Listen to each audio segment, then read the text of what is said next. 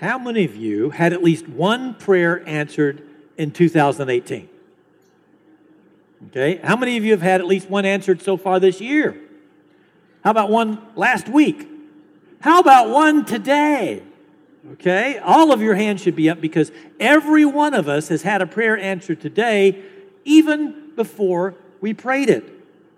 It was in the collect of the day, that one sentence prayer at the beginning of the service that collects our thoughts and points us in the direction that God wants to go today. And in it, we prayed, Give us grace, O Lord, to answer readily the call of our Savior Jesus Christ. Now, obviously, God gave us that grace because here we are. We answered readily the call of our Savior Jesus Christ to get out of bed, to fight our way through the monsoon, and get here. Now, you know that Episcopalians are water soluble. So when it rains, it's kind of tough on us. Uh, that's why we baptize by sprinkling instead of dunking, because you know you put them all the way under, there's nothing left, kind of like the, the wicked witch of the west. Anyway, we prayed, we prayed, and God gave us grace, and we fought our way here, and here we are. Now, most of us were not even aware that it was Jesus calling. We thought it was the alarm clock, or a habit, or a sense of expectancy because God has touched us here before. Or we came, we thought we came because we like the music or because we've got some friends here, or our parents or our spouse or our children made us come. Whatever it was we thought got us here today, the truth is it was Jesus' call. He called us, gave us the grace to answer readily that call, and here we are. You know, it's only 11:25 in the morning and already you've had a prayer answered. Not a bad start. But God has answered that prayer way more than just getting us here today. He pours out His grace upon this parish family continually. And much of the time, we readily answer His call. And today, as we look forward to our annual meeting this afternoon, I want to remind us of some of the ways that we did that this past year. But what's the call that we've answered so readily? What was it or what is it that our Savior Jesus Christ calls us to do? Well, it's the same thing that God called him to do. And St. Luke told us about that today. Luke writes Jesus went to the synagogue on the Sabbath as was his custom. As was his custom. It was Jesus' habit to get together with other believers every week for worship. He calls us to do the same.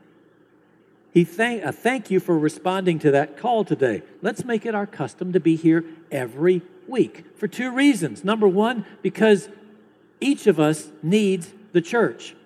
And number two, because the church needs each of us. Each of us needs the church because God is here and He promises to meet us, to listen to us, to forgive, heal, and touch us every time we come. God promises prizes, but you must be present to win. Each of us needs the church, our parish family, to love us, to pray for us, to encourage us, and to laugh and to cry with us. You see, anytime any of us aren't here, we miss what God had for us that day, and we miss what our brothers and sisters have for us that day. Now, that's sad, but easily remedied. Each of us needs the church, but equally true, the church needs each of us. If we are the body of Christ, and we are, what happens if one part doesn't show up? Now, what would happen if you went to school or to work and left part of your body at home? I'm sorry I can't listen to you today. I left my ears at home. I'm sorry I can't help you because I left my hands at home. I'm sorry I can't go there because I forgot to bring my feet. Or I can't help you or do anything today because I, I forgot to bring my brain, which happens sometimes, doesn't it? You see, if you're not here, the body is incomplete and something goes undone. Some prayer goes unprayed, some person goes unwelcomed or unencouraged or unloved. When you aren't here, there's a hole in our family that only you can fill. Jesus calls Jesus' call to us begins with being here every week. And thank you that most of you are. Of the 450 folks in the Messiah family, 300 of us are here on any given Sunday. And over 250 of us are actively serving in some ministry somewhere, either in the church or in the community. Thank you. Thank you for readily answering Jesus' call.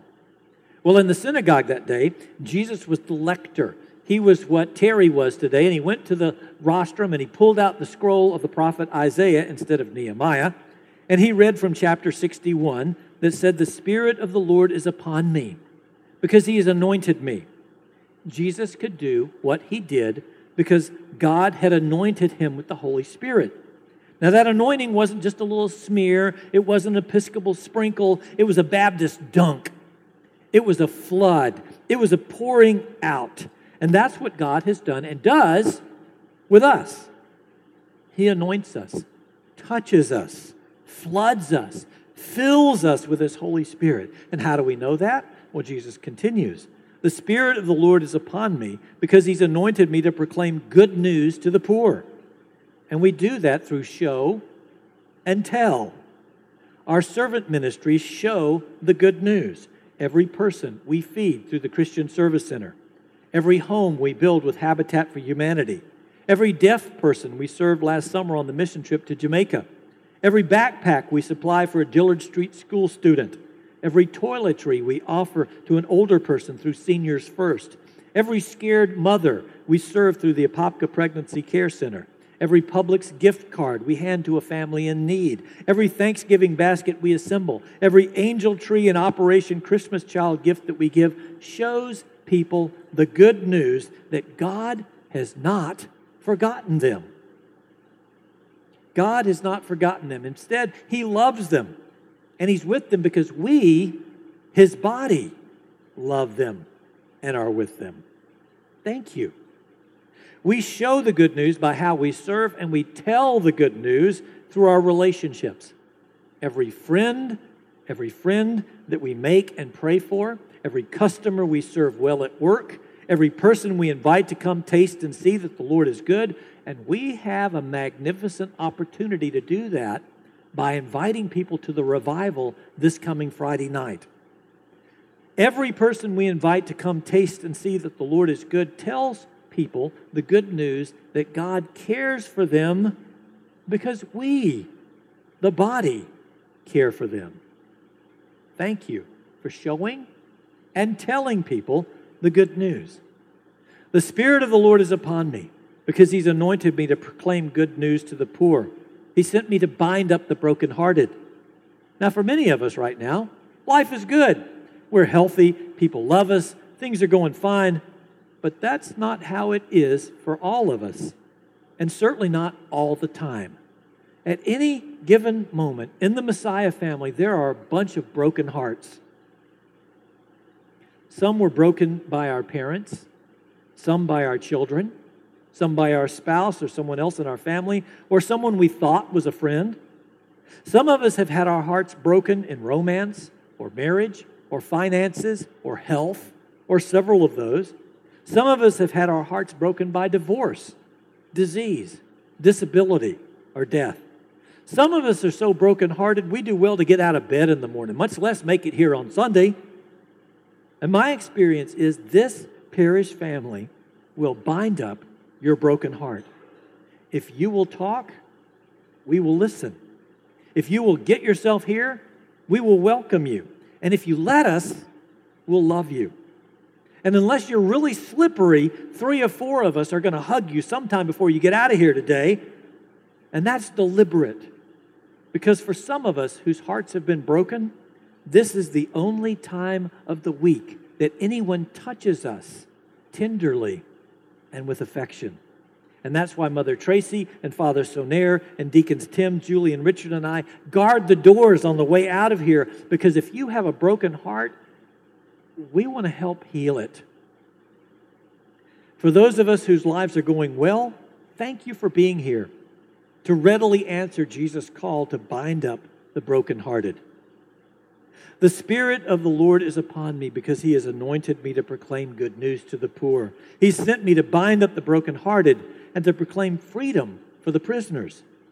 Jesus offers freedom from the attitudes actions and addictions that imprison people.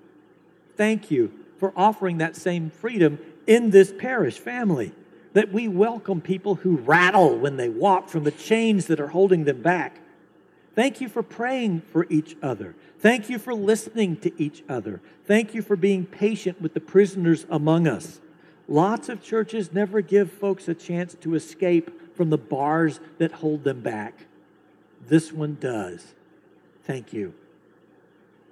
The Spirit of the Lord is upon me because he has anointed me to proclaim good news to the poor. He sent me to bind up the brokenhearted, to proclaim prisoners, freedom for the prisoners, and recovery of sight for the blind. It happens over and over. When people come into this parish family, just being here with you opens their blind eyes to see just how much God loves them. And it gives them a glimpse of all that He has for them, and that we can begin to understand all that we can be together in Him. So thank you for being a bright light to blind eyes. The Spirit of the Lord is upon me because He's anointed me to proclaim good news to the poor.